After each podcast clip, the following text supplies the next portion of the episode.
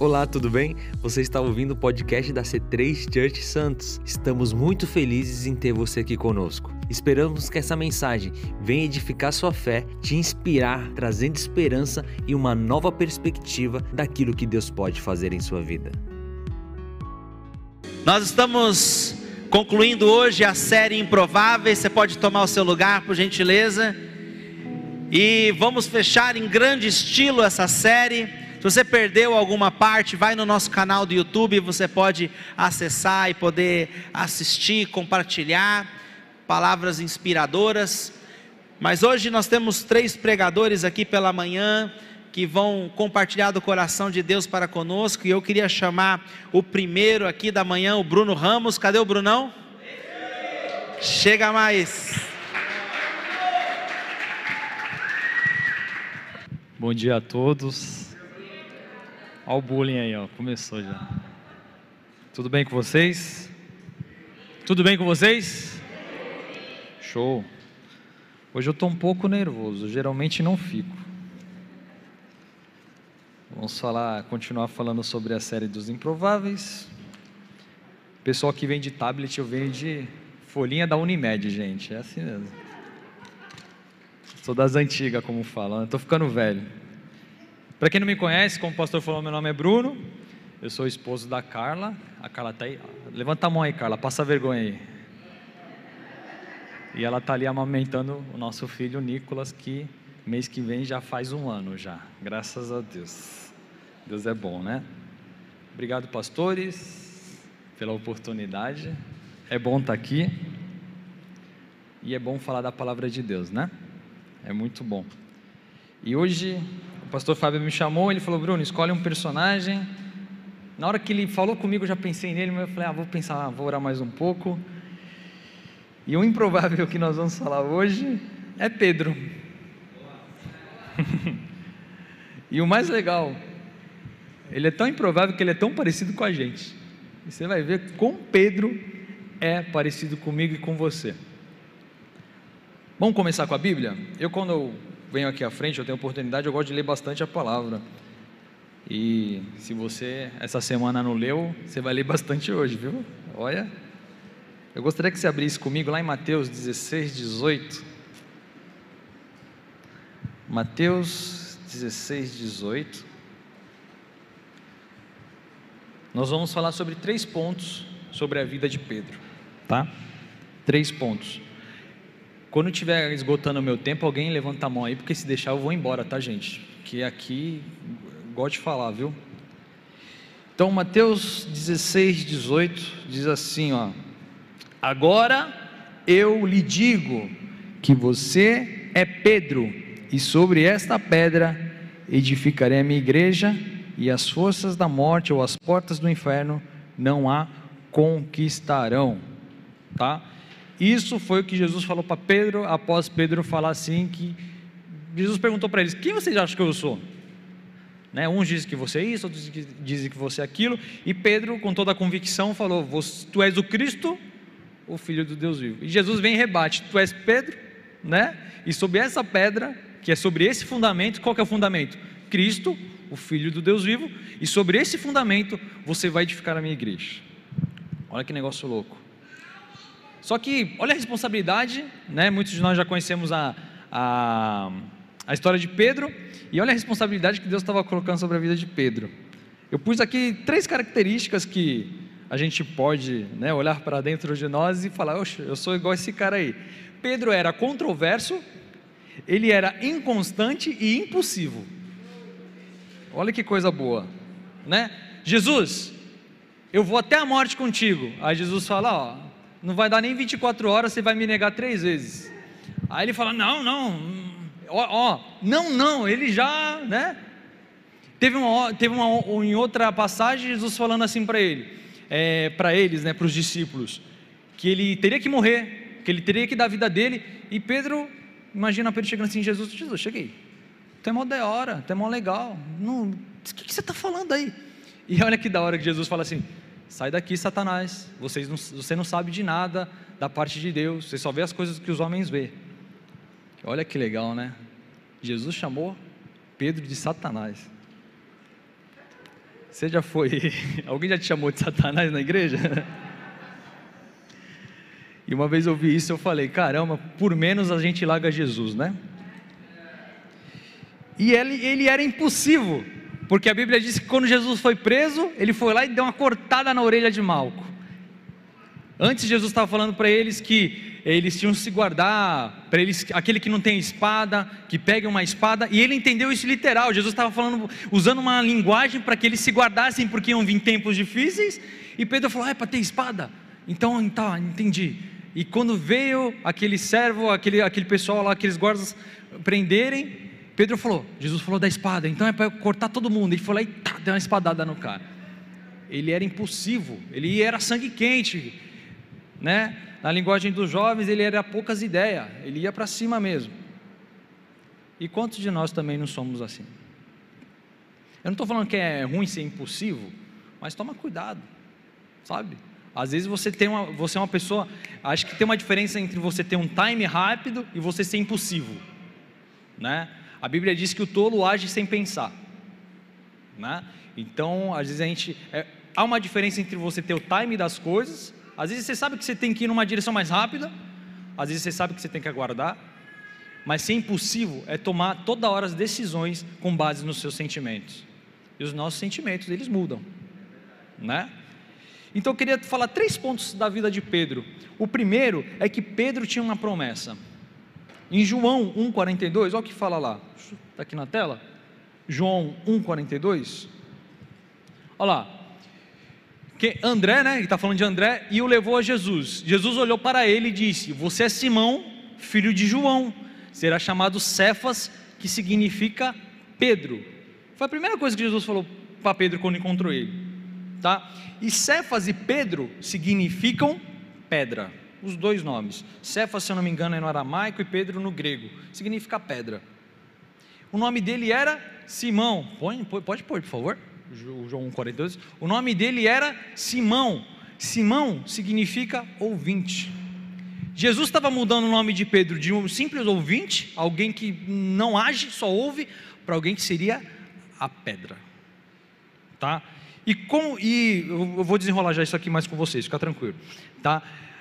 Outras pessoas que Deus mudou o nome, Jacó, ele era suplantador, né? Aquele que fere o calcanhar. E depois Deus mudou o nome dele também para Israel, que significa aquele que luta com Deus. Abraão, pai exaltado. Abraão, pai de muitos. Sarai, ela significava princesa. E Sara, mãe de nações e reis. Quem tem promessa de Deus aqui? Só para eu saber. Que, que Deus já falou só a teu respeito? Primeira coisa, quando ele encontrou Pedro, ele falou: ó, Você vai ser a pedra. Você vai ser pedra. E depois, lá na frente, que nós lemos em Mateus 16, ele falou assim: Ó, você é a pedra, e sobre isso que você acabou de, de falar, eu vou edificar a minha igreja. Sabe, às vezes Deus vai te dar uma palavra, e você, vai, você não vai entender nada. Às vezes você é tímido, né?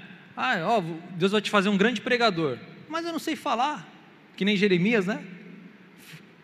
Deus chegou para Jeremias e falou assim: ó, você vai ser um, vou te enviar para as nações, mas eu sou como uma criança. Aí Deus fala: mas não diga isso, porque aonde eu enviar, mandar você ir, você irá. Né, o pastor Fábio mesmo já deu, já deu aqui o exemplo deles, dele mesmo.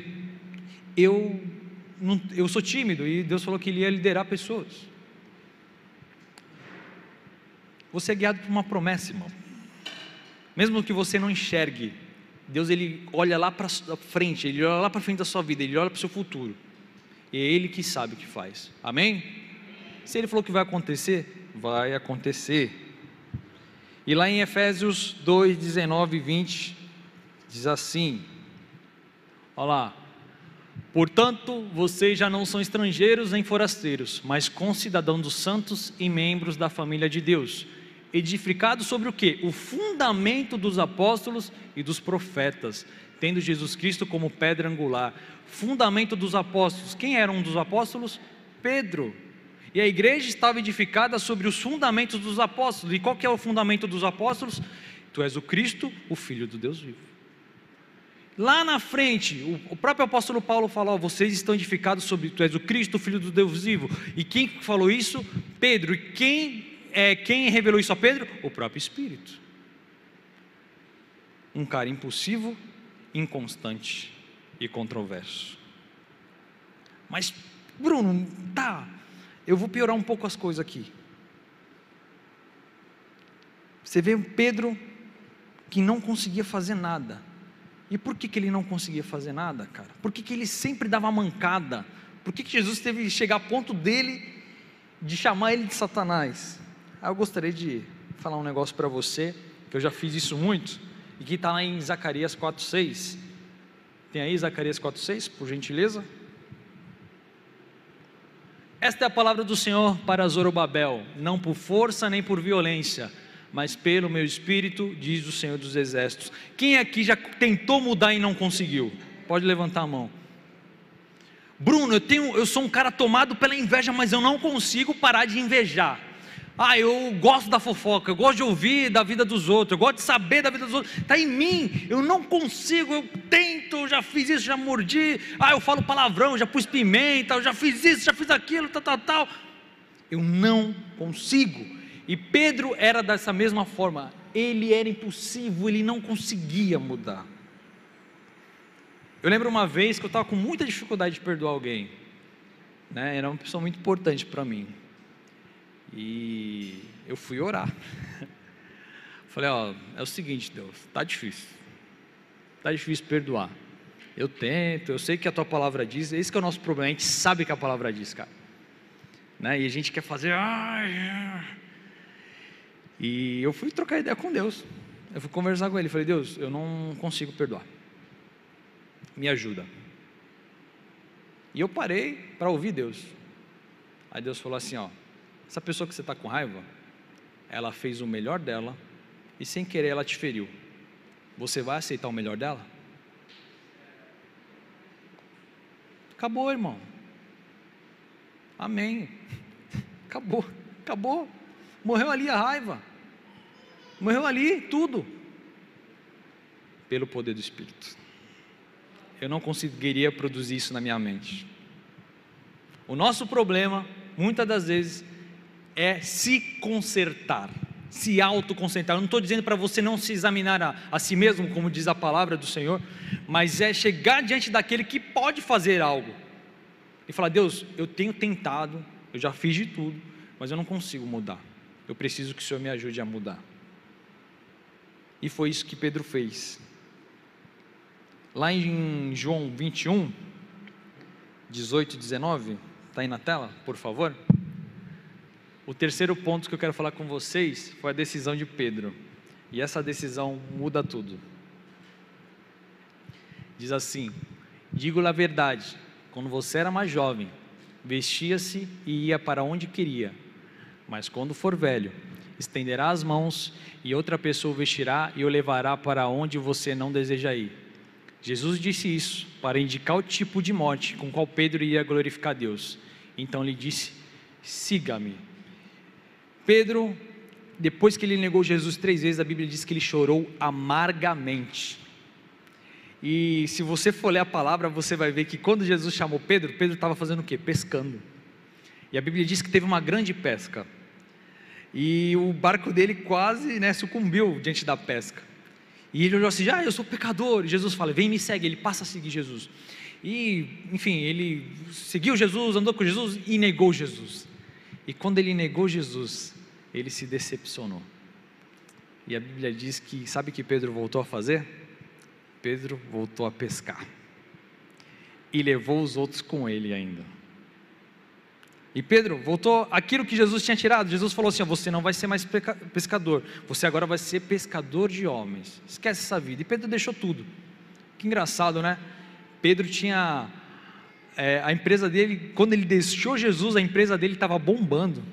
Por quê? Ele tinha conseguido 150 grandes peixes. Outros barcos vieram ajudar ele. Os sócios deles vieram ajudar ele. E ele deixou Jesus. Posso falar um negócio para você? Pode ser para você, tá?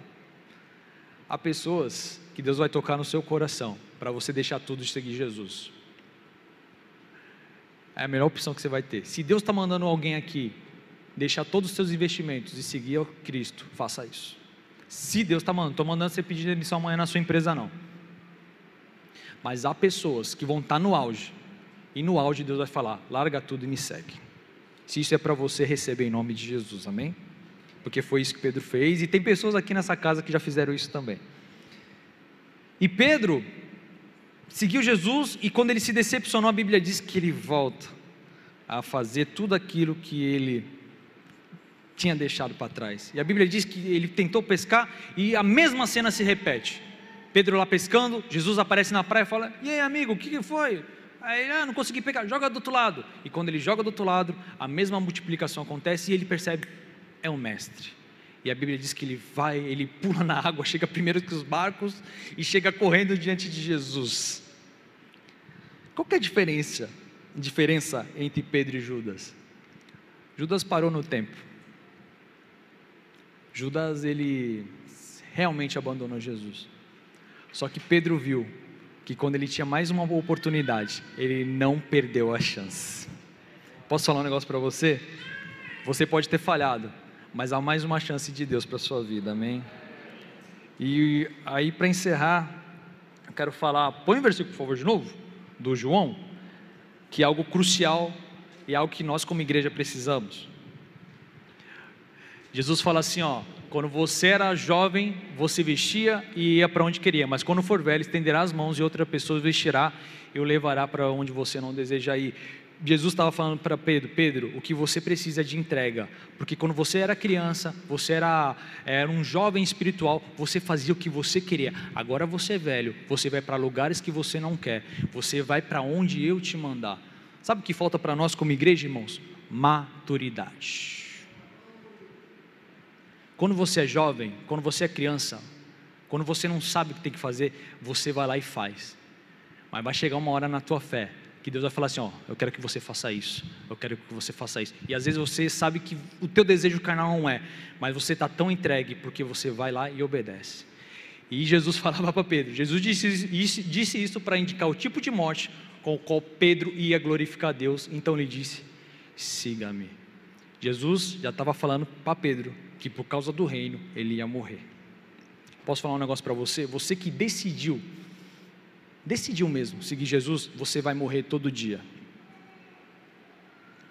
Mas fica o convite de Jesus: siga-me. Você que está aqui nessa casa e está vivendo um caminho que não é o estreito, então você está no caminho errado. A Bíblia diz que o caminho largo leva à perdição. Siga Jesus e saiba que quando você seguir, você diariamente vai morrer. Amém? É duro, mas é verdade, irmão. Atos 2,41 para a gente encerrar. Os que aceitaram a mensagem foram batizados, e naquele dia houve um acréscimo de cerca de 3 mil pessoas. O cara que era impulsivo, o cara que era inconstante, o cara que era controverso, quando ele decide seguir Jesus, quando ele decide morrer, os frutos aparecem. E Pedro é aquele cara que numa pregação, 3 mil pessoas se convertem. Pedro é aquele cara que foi crucificado de cabeça para baixo. É aquele cara que a consequência da entrega dele, de ele não viver mais segundo a carne, dele não tentar mais se consertar e deixar tudo na mão do Espírito. A, ideia, a consequência é os frutos do Espírito na vida dele. E eu quero te falar um negócio hoje. Jesus olhou para Pedro e disse: siga-me. Hoje Jesus olha para você e diz o mesmo. O que, que você vai responder para Deus? Amém? Que Deus abençoe a sua vida.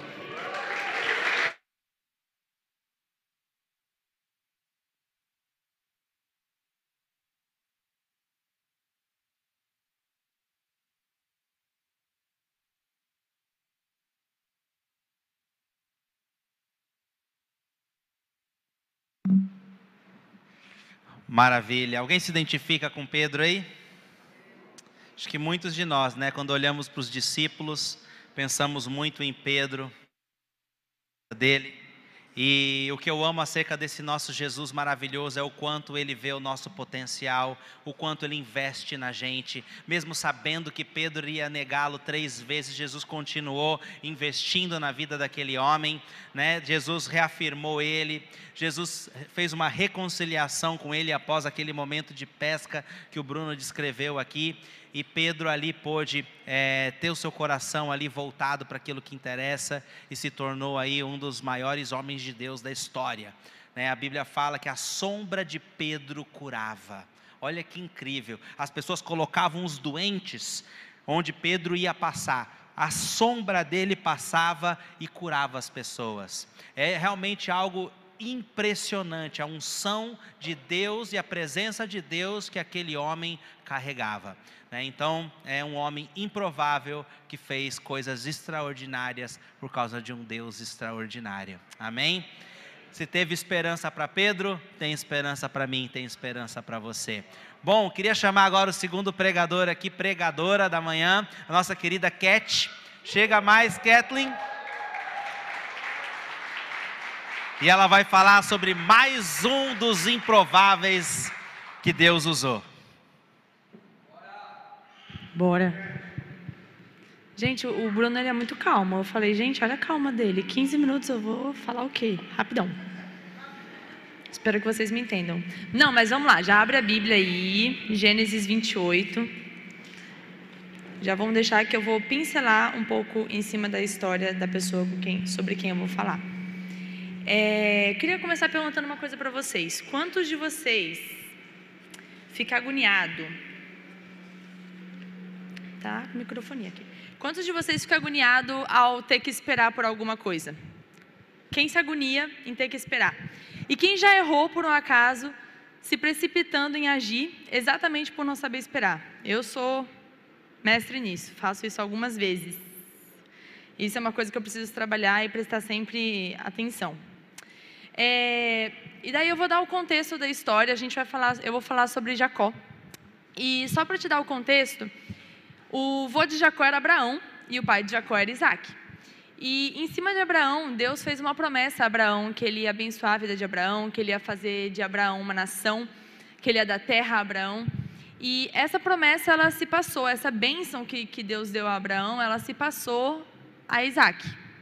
E a gente entende, né, o que, a gente espera da tradição, é que essa bênção ela ia se passar também ao primogênito de Isaac.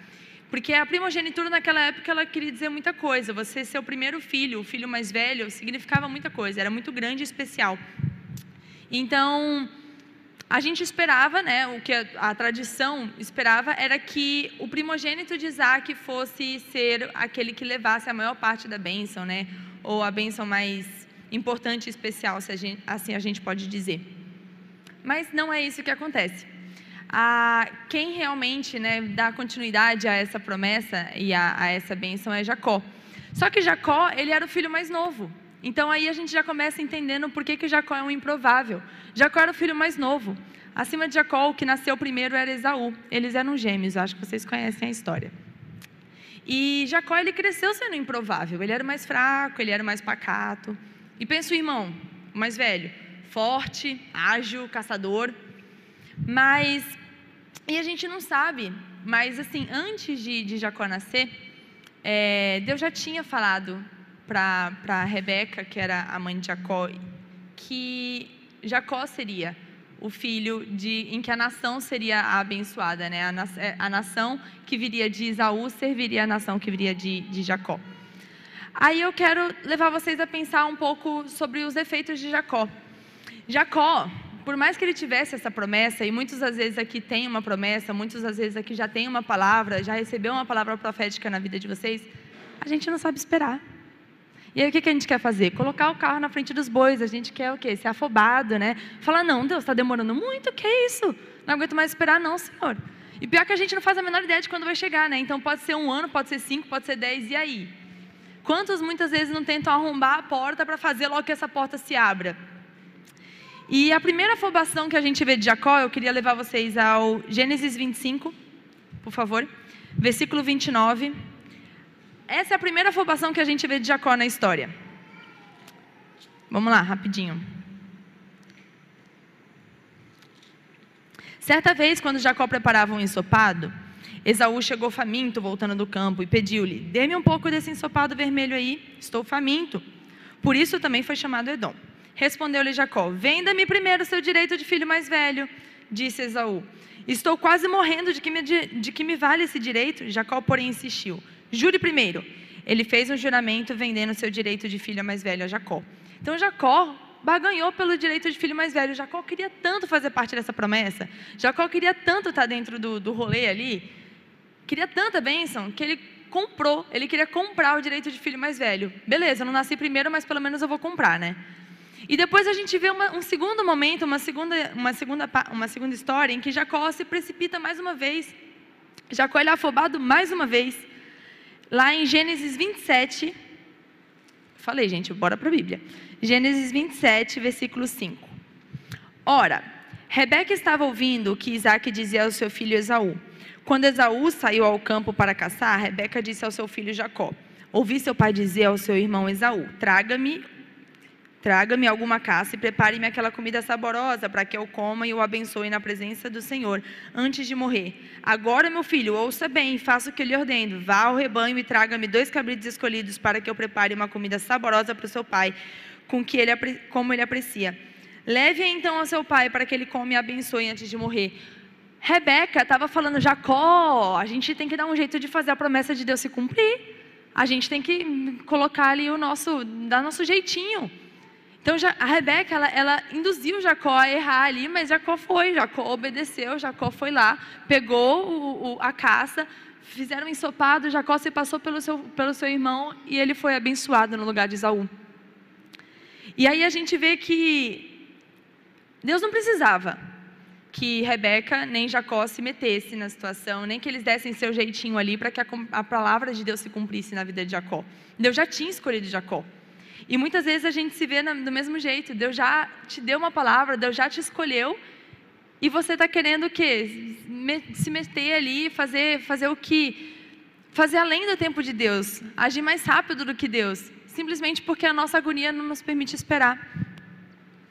E a intenção que tinha no coração de Jacó de ser abençoado era uma intenção boa, realmente. Mas ele não precisava ter feito aquelas coisas, porque aquelas coisas fizeram com que ele atrasasse as promessas de Deus para a vida dele. Isso daí trouxe graves consequências na vida de Jacó. E a gente vai falar um pouquinho sobre as consequências daqui a pouco. Mas aí eu quero levar vocês primeiro a pensar sobre a afobação que existe dentro do coração da gente.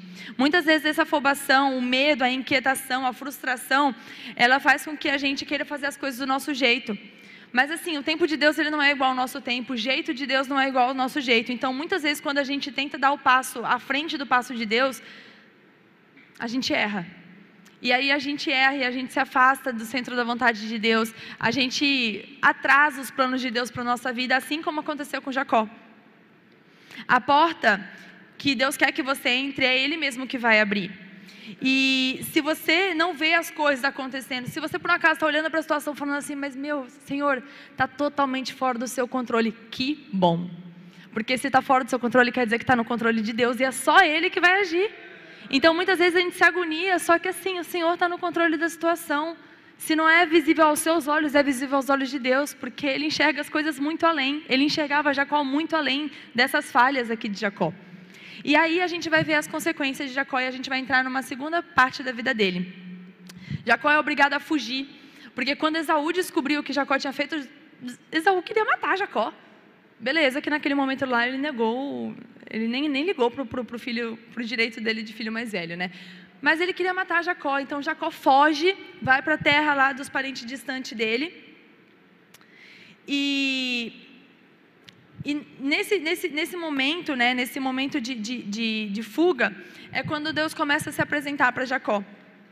Deus aparece primeiro para Jacó em forma em um sonho. E aí eu queria levar vocês lá para Gênesis 28. Gênesis 28, 13. Ao lado dele estava o Senhor, que lhe disse: Eu sou o Senhor, o Deus de Abraão e o Deus de Isaac. Darei a você e aos seus descendentes a terra na qual você está deitado. Seus descendentes serão como o pó da terra e se, espalhar, se espalharão para o oeste, para o leste, para o norte e para o sul. Todos os povos da terra serão abençoados por meio de você e da sua descendência. E depois disso, depois que Deus aparece para Jacó, ele começa a ter um relacionamento com Jacó, Deus ali. Ele aparece para Jacó e Jacó faz um voto com o Senhor no versículo 20, um pouquinho mais à frente. Então Jacó fez um voto dizendo: Se Deus estiver comigo, cuidar de mim nessa viagem que eu estou fazendo, prover-me de comida e roupa e levar-me de volta em segurança à casa do meu pai, então o Senhor será o meu Deus. A história de Jacó começa a ser escrita de uma maneira diferente a partir dali. Jacó começa a viver coisas diferentes, porque ele começou a se relacionar com Deus, ele começou a se entregar para Deus, ele fez um voto com o Senhor aqui. E aí, nesse tempo que Jacó fica longe da sua família, ele passa 20 anos longe de casa. Era necessário isso? Talvez não mas foram os erros dele que fizeram com que ele tivesse que fugir. E Jacó passa 20 anos lá, e lá ele cria família, lá ele se casa. E se você for ler um pouquinho mais a história, você vai ver que lá, ao invés de enganar, Jacó estava sendo enganado. Ao invés de barganhar, estavam barganhando com ele.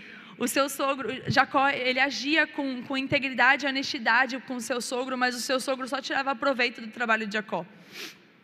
Então a gente vê que o caráter de Jacó começa a ser transformado. Jacó estava sendo íntegro ali, só que ele também estava arcando com as consequências dos seus próprios erros.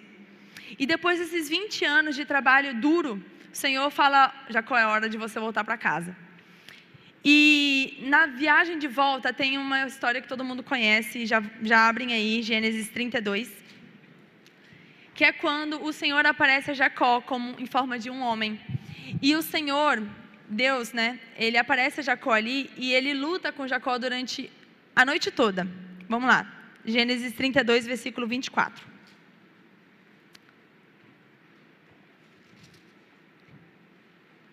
E Jacó ficou sozinho, então veio um homem e se pôs a lutar com ele até o amanhecer. Quando o homem viu que não poderia dominá-lo, esse homem é Deus, tá? Quando o homem viu que não poderia dominá-lo, tocou na articulação da coxa de Jacó, de forma com que ele deslocou a coxa enquanto lutavam.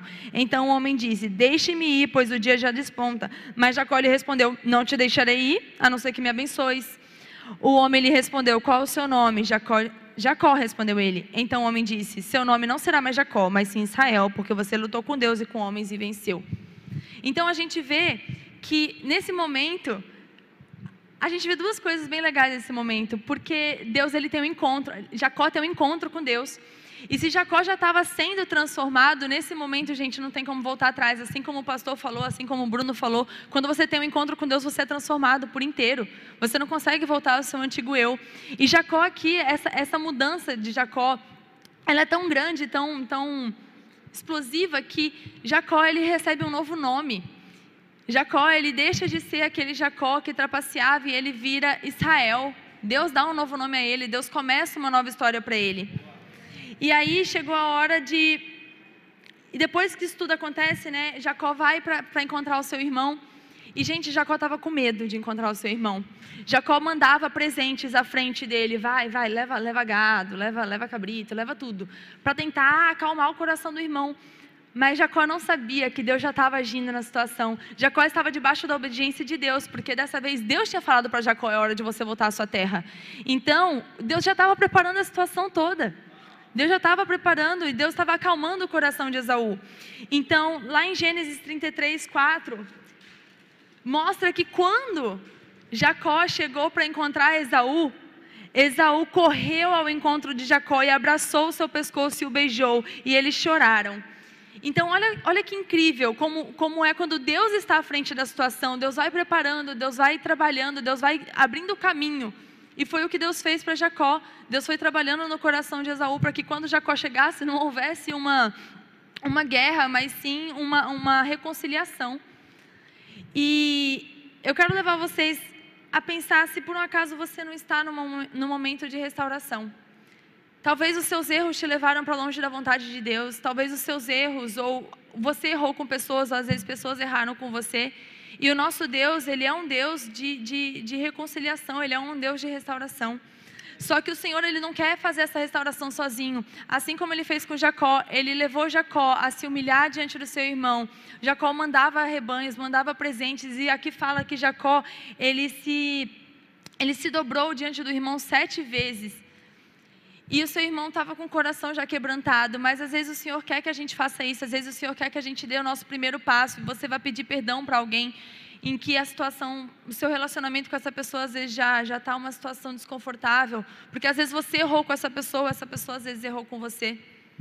Então, a gente vê essa restauração e reparar isso era necessário, necessário para que os propósitos de Deus se cumprissem, porque a terra onde a terra prometida Jacó era a terra onde ele morava antes. Então Jacó tinha que voltar para aquela terra, ele não podia passar o tempo todo em fuga.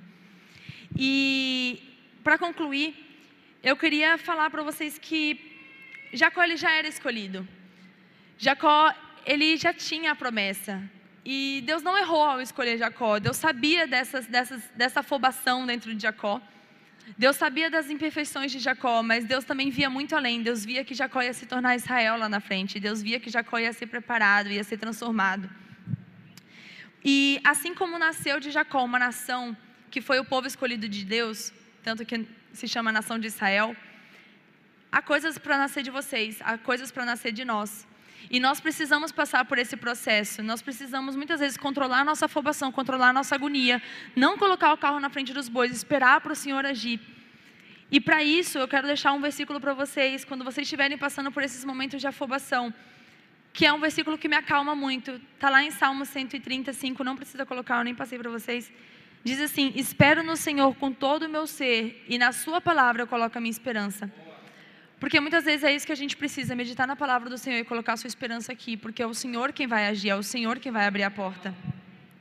E também queria levar vocês a, mais uma vez, pensar sobre qual é a área da sua vida que o Senhor quer restaurar. E talvez essa área da sua vida, talvez não. Com certeza, o Senhor não vai restaurar essa, essa área da sua vida sem você dar o passo. O Senhor, Ele quer uma aliança com a gente, Ele quer um relacionamento. E um relacionamento são duas pessoas trabalhando juntas. Então, o Senhor quer trabalhar, mas o Senhor quer também ver o seu passo. Ele quer ver o seu trabalho para que isso aconteça. Reparar essa área da sua vida talvez seja necessário para que os propósitos de Deus se cumpram na sua vida. Amém? É isso. Tchau.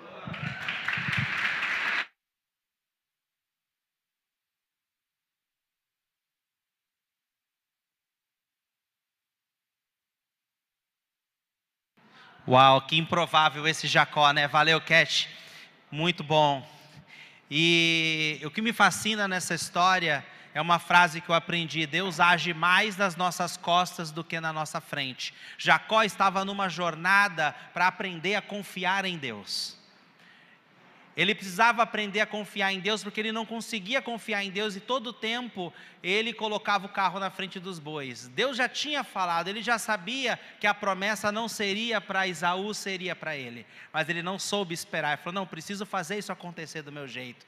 E aí ele foi lá e fez tudo aquilo que a Cat falou aqui para nós, acerca de é, barganhar o direito de primogenitura, enganar o seu pai. Né? E olha que tudo isso privou ele. Né? Ele ficou 20 anos lá na casa de seu tio Labão, que virou seu sogro, e perdeu estar com sua família, perdeu estar com seus pais, perdeu curtir muita coisa, ele perdeu muita coisa. E no retorno, ele morreu de medo de co como ia ser o encontro com seu irmão. Né? E Deus estava já trabalhando por trás dele, Deus já estava nos bastidores, trabalhando o coração do irmão, e eu amo esses reencontros. Eu amo esses reencontros na Bíblia. Um muito parecido com esse é o de José com seus irmãos. Se você não leu a história de José, eu encorajo você a ler no livro de Gênesis também. E você vê o reencontro dos irmãos também que tinham, né? É, feito coisas horríveis com José, o perdão sempre vence, o perdão cura, o perdão faz coisas maravilhosas. E os irmãos ali puderam se abraçar, Jacó e Isaú, e construir uma história. Beleza? Muito bom, obrigado, Cat. Agora quero chamar a última pregadora dessa manhã, que é a minha esposa, a pastora Daniele Zanelato Aguieiras. Chega mais.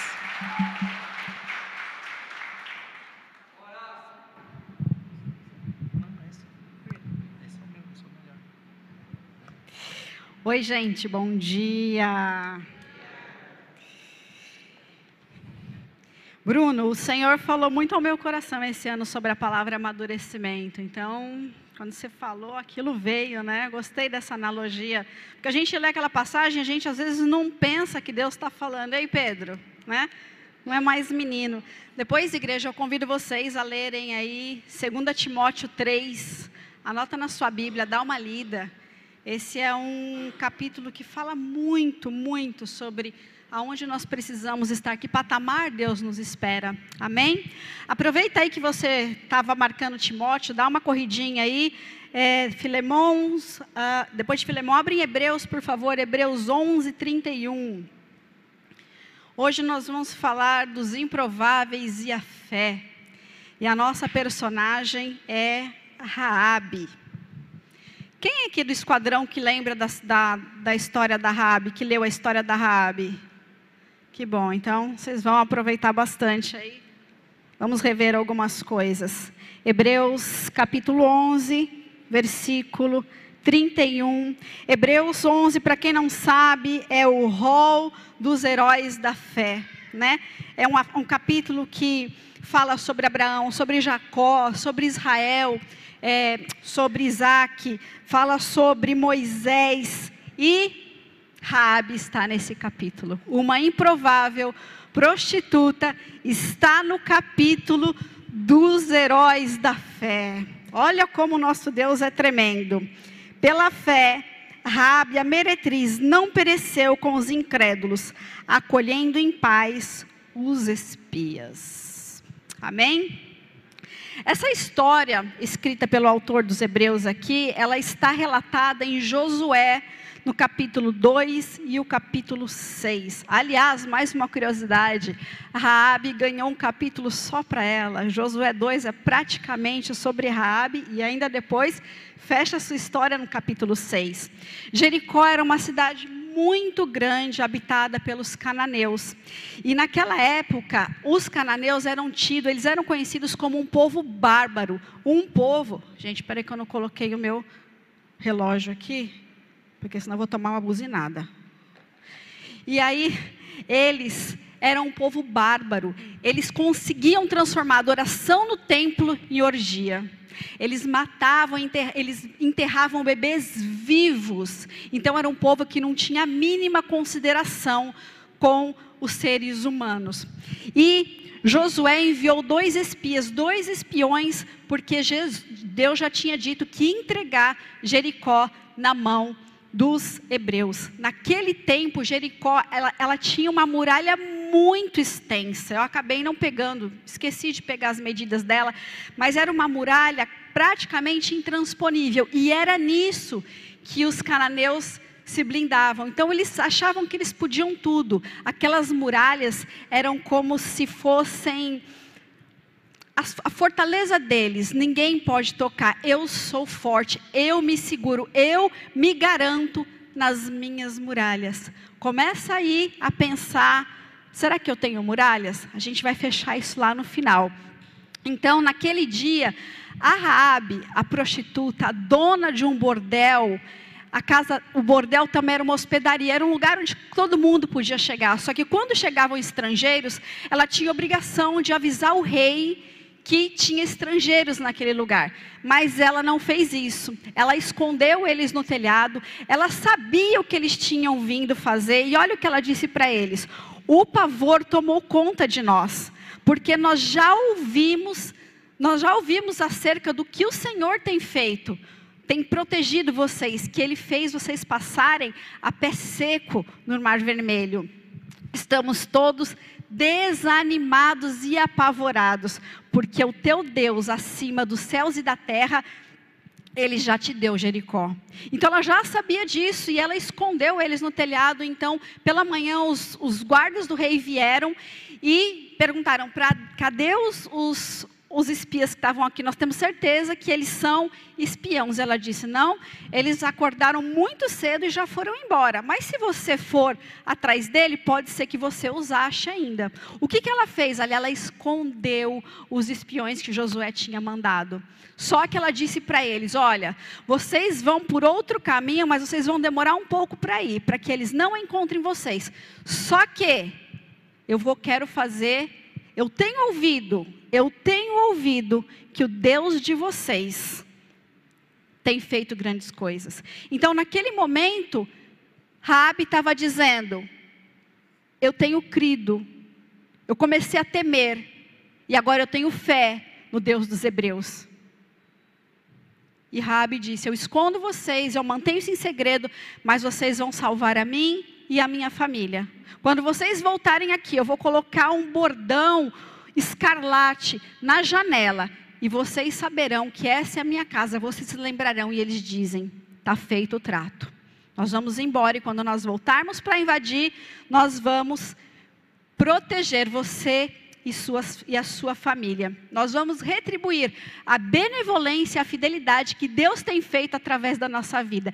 Deus faz coisas através dos improváveis. Mesmo quando nós estamos numa situação que não lá é muito favorável. Se nós tivermos nosso coração cheio de brandura, cheio de fé, cheio de temor do Senhor, o Senhor ainda nos ajuda a abençoar outras pessoas como ele fez com Raabe.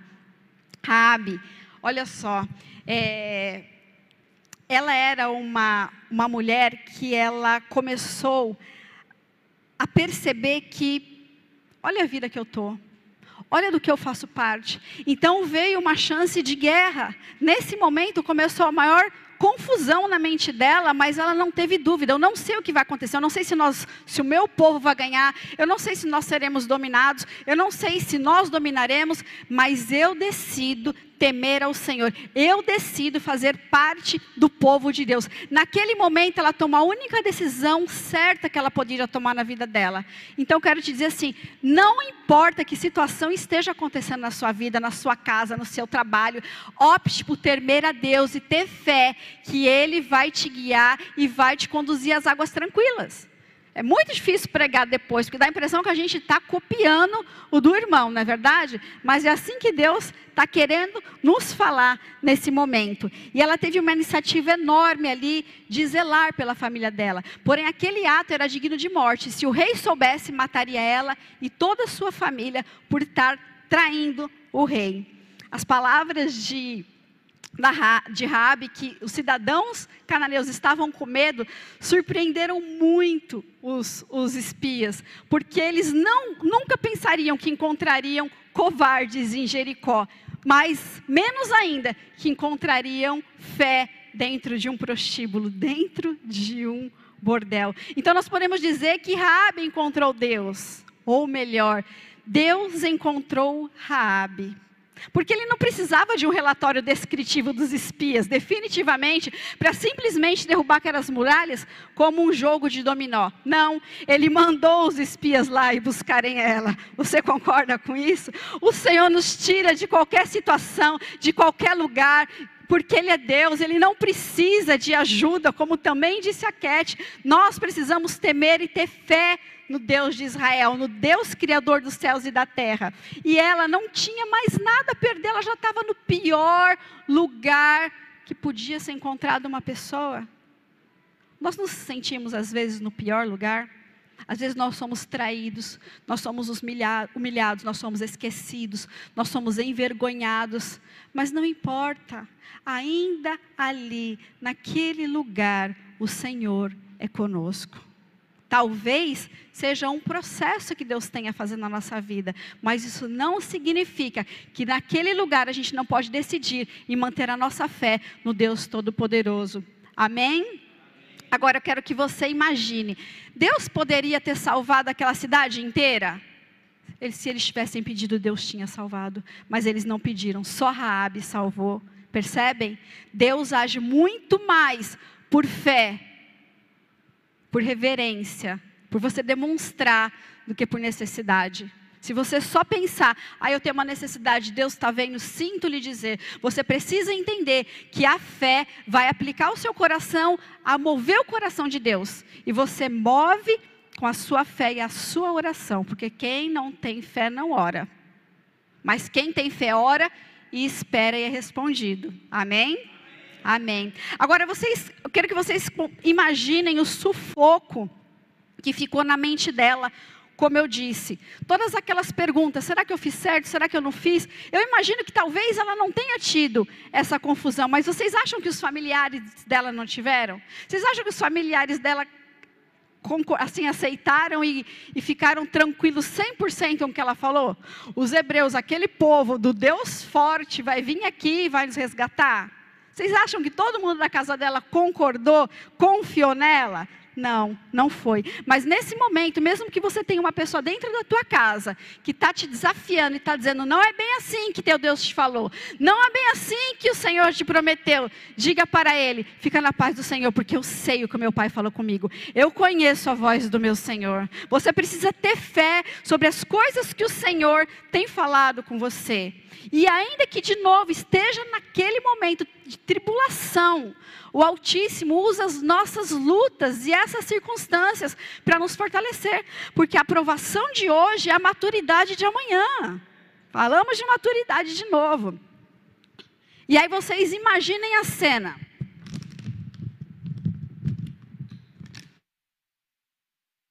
Eles começam a obedecer os guerreiros. E aí começa aquele burburinho dentro da cidade. Então, eu não sei se todos aqui conhecem, mas o Senhor disse: vocês vão rodear os muros da cidade. Seis dias, vocês vão dar uma volta. E no sétimo dia, vocês vão dar sete voltas. Na frente vai a arca, vão os sacerdotes, e no final da sétima volta vocês vão gritar, e eu vou fazer com que os muros caiam. Eles não precisaram pegar uma pedra, uma funda, qualquer coisa para bater, para derrubar uma pedrinha. O Senhor fez todas as coisas. Eles só precisaram adorar a Deus. Deixa eu te dizer uma coisa: adoração é uma arma de guerra, irmão. Adoração é uma arma de guerra. A hora que você está adorando no meio da circunstância terrível, ou que você tem um muro para derrubar, ou você tem um filho internado, ou você tem um casamento que está por um fio. A adoração é a arma que o crente tem, porque quando nós adoramos, nós estamos dizendo a mesma coisa que Silas e Paulo fizeram. Nós estamos dizendo: Senhor, eu confio em Ti. O meu coração não está com medo, meu coração não está nas circunstâncias, mas o meu coração te louvará todos os dias da minha vida. Foi isso. Mas lá dentro devia estar um rebuliço. E naquele momento, ela tinha que ficar com os fatos daquilo que está acontecendo, está acontecendo a guerra, vai chegar, vão dominar, será que eles vão lembrar de mim? Será que aqueles dois espias vão estar aqui, vão chegar a tempo, não vão chegar antes de outros, vão chegar depois de outros? Ou ela fica com a verdade?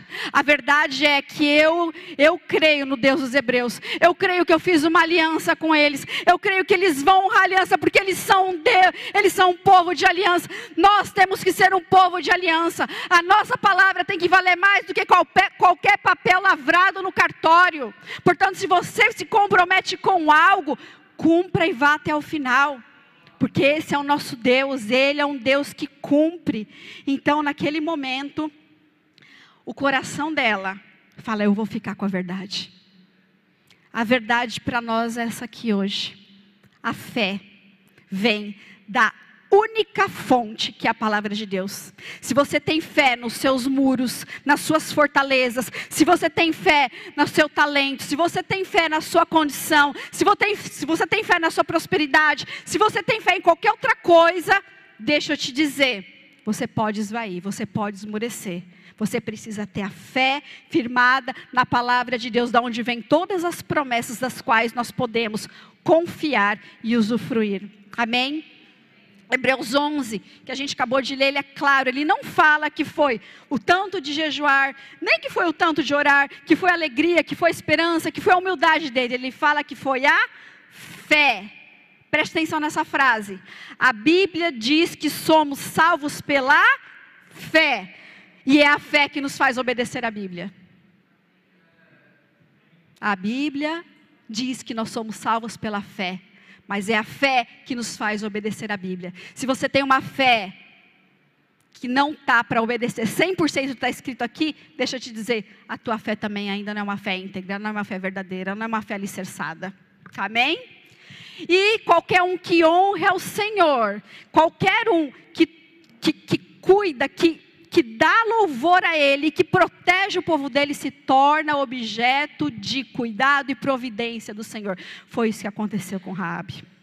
Raabe era uma mulher que nós poderíamos ver a descrição dela desde, uau, a mulher cananeia que protegeu os espias, a mulher cananeia que ofereceu proteção, a mulher cheia de fé, mas não, das oito vezes que seu nome aparece nas escrituras, cinco está escrito prostituta, meretriz. mulher da vida. E aí? Não tem problema, nem um pedido de desculpas aqui. Sabe por quê? Porque aquilo que ela é hoje, que ela não vai ser amanhã, faz parte do testemunho dela. Faz parte de dizer: olha o que o Senhor me fez, olha a bondade do Senhor na minha vida. Portanto, o nosso testemunho faz parte de quem nós somos e nós não nos temos que nos envergonhar disso. Quantos ex tem aqui dentro dessa igreja? Nós somos ex. Mas agora nós somos de Cristo, lavados e remidos pelo sangue do Cordeiro. Amém? A profissão de fé dela foi mais forte, foi mais importante do que a profissão de prostituta que ela tinha.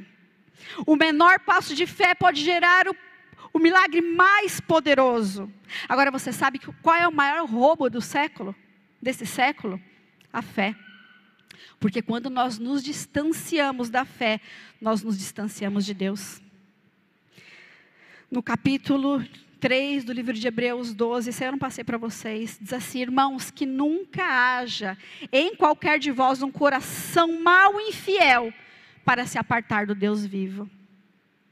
Deus só precisa de fé, de um improvável, para mudar a sua vida e a vida de todos à sua volta de maneira radical, para te tirar do, do pior cenário, da pior posição, para a posição de um membro da família real. Rabi foi esposa de Salmon, mãe de Boaz, que se casou com Ruth, bisavó de Davi. E Davi era o quê? Da genealogia de Jesus. Então, uma improvável, uma meretriz que creu no Deus dos hebreus, ainda que não soubesse direito quem ele era, teve fé, se tornou da genealogia de Jesus Cristo. O que Deus então não pode fazer comigo e com você? O que, da onde Deus tirou, nos tirou e para onde Ele está nos levando? Porque a gente ainda não acabou, a obra ainda não está completada não é verdade? Deus sempre usou pessoas improváveis para mudar o mundo. Nós devemos ser dessa raça de improváveis, mas cheios de fé, cheios de vigor, para mudar o mundo, como os discípulos se dispuseram. Porque se eles não tivessem feito, nós não estaríamos aqui, nós não teríamos ouvido o Evangelho, não teria chegado as Escrituras até nós. Vocês estão comigo, que nem diz o pastor David? Talvez você se identifique com Raabe, não porque você vendeu o seu corpo, mas talvez você tenha vendido teu afeto, a tua lealdade. Talvez você tenha dado a sua atenção àquilo que não deveria. Talvez você tenha deixado de ser íntegro, talvez você tenha dado, vendido os teus os seus talentos. Você se comprometeu. Você comprometeu quem você é mas deixa eu te dizer, tudo bem. Todos nós já fizemos isso. E como já foi dito essa manhã também, há um tempo ainda, há um tempo de reorganização, de restauração. Há um tempo. Assim como Raabe seria, assim como para Raabe seria suficiente que Deus apenas limpasse o seu nome, para nós também, mas ele vai além. Ele nos pega de um lugar terrível, ele nos restaura, ele limpa o nosso nome. Mais do que isso, ele nos adota, ele põe o seu nome, ele lavra a escritura, ele lavra a nossa certidão e nos leva para casa. É isso que Deus faz com os improváveis que têm fé, que conseguem compreender que eu sou uma improvável, mas existe um lugar para mim no céu, porque o meu Jesus disse que haveria. Deus tem lugar para todas as rabes do mundo. Eu vou pedir para você, feche os teus olhos. Feche os teus olhos. Eu quero só que você lembre de onde você veio, aonde você estava quando você ainda não cria no Senhor. Lembra daqueles dias? Mas eu quero que você pense agora. Eu estou, eu, estou, eu continuo no caminho. Eu continuo indo para o lugar que Deus quer que eu vá. Será que eu não estou com muitas muralhas, muitas fortalezas? Eu estou me garantindo em algumas coisas que não que não é o Senhor, porque a minha garantia tem que ser o meu Deus. O Senhor quer nos tirar da nossa condenada cidade de Jericó e nos levar para o lugar que Ele nos reservou. Alguém capaz de nos restaurar, restaurar a nossa esperança, a nossa condição. Jesus disse: Eu posso fazer isso. Ele não disse, Eu sei o caminho, ele disse, Eu sou o caminho. Às vezes nós pensamos que esse versículo é só para aqueles que ainda não se filiaram à família de Deus. Mas esse versículo é para mim e para você. Eu sou o caminho, a verdade e a vida. Ninguém vem ao Pai senão através de mim.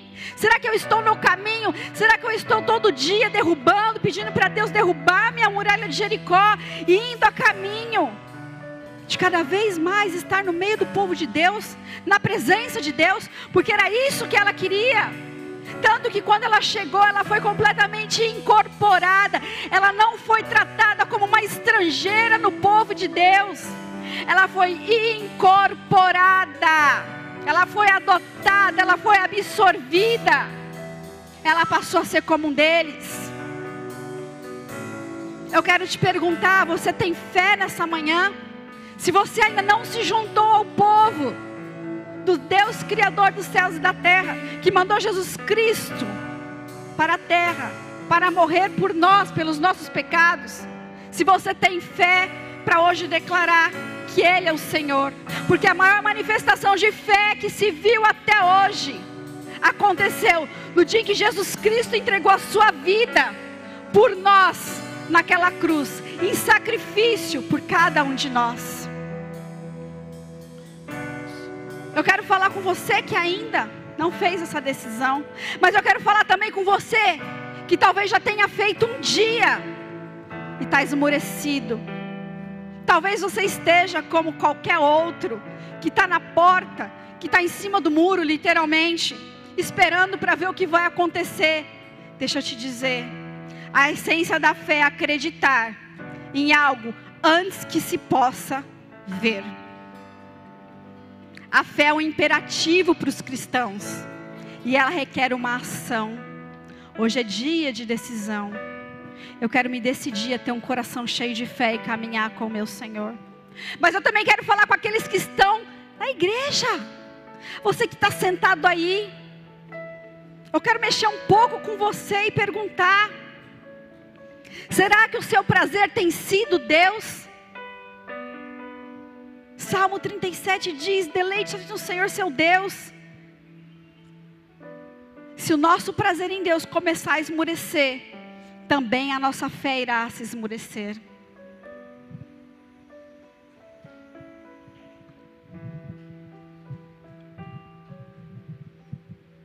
Será que você talvez tenha a mente que Rabi não tinha? Você pensa menos de si mesmo do que deveria. Você se considera menos e inferior que as outras pessoas. Você tem um espírito de inferioridade que te acompanha desde que aquela, aquelas situações aconteceram na sua infância. Deus quer te tirar desse lugar também. Deus quer te tirar desse lugar sujo, desse lugar esquecido, desse lugar escuro, para te fazer sentar na mesa do rei, para te transportar definitivamente. Eu estou falando com crente aqui agora. O Senhor ministrou muito forte no meu coração. Tem pessoas que pensam menos de si mesmo, esperam menos de si mesmo, estão toda hora andando para trás, porque não acreditam efetivamente que Deus Deus pode fazer grandes coisas através de improváveis como nós, porque não tem a ver com a tua capacidade, não tem a ver com a tua situação social, não tem a ver com a tua situação física, com a tua saúde, com a tua mente, não tem a ver com os teus diplomas, tem a ver com a fé que você tem no Deus Criador dos céus e da terra.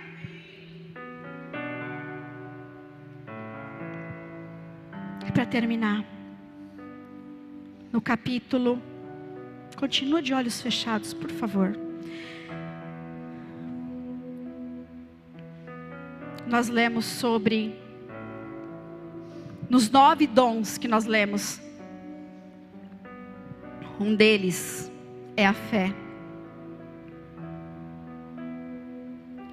Fé, segundo a Bíblia, fé, segundo o original do grego, significa convicção da verdade de algo. Fé é uma convicção que se diz respeito ao seu relacionamento, o relacionamento do homem com Deus e com as coisas divinas que trazem confiança, que geram fervor santo, nascido da fé e unido com ela, relativo a Deus. A convicção de que Deus existe, é criador e governador de todas as das coisas, o provedor e doador da salvação eterna em Cristo. Tem a ver com Cristo. Convicção ou fé forte é bem-vinda que Jesus Cristo é o Messias, através do qual nós obtemos a salvação eterna no reino de Deus. Fé, confiança predominantemente em Deus através de Jesus Cristo. Fé, fidelidade, fé, lealdade. Fé é onde você pode confiar no caráter de alguém. E eu vou te dizer: você pode confiar no caráter de Jesus Cristo. E aí, curtiu a palavra? Se você quiser ver mais conteúdos e saber do dia a dia da nossa igreja, nós te incentivamos a nos procurar nas nossas mídias sociais. Estamos no Instagram, Facebook e também YouTube e Twitch. Basta você digitar C3 Church Santos. É isso aí, que Deus abençoe a sua vida e até mais.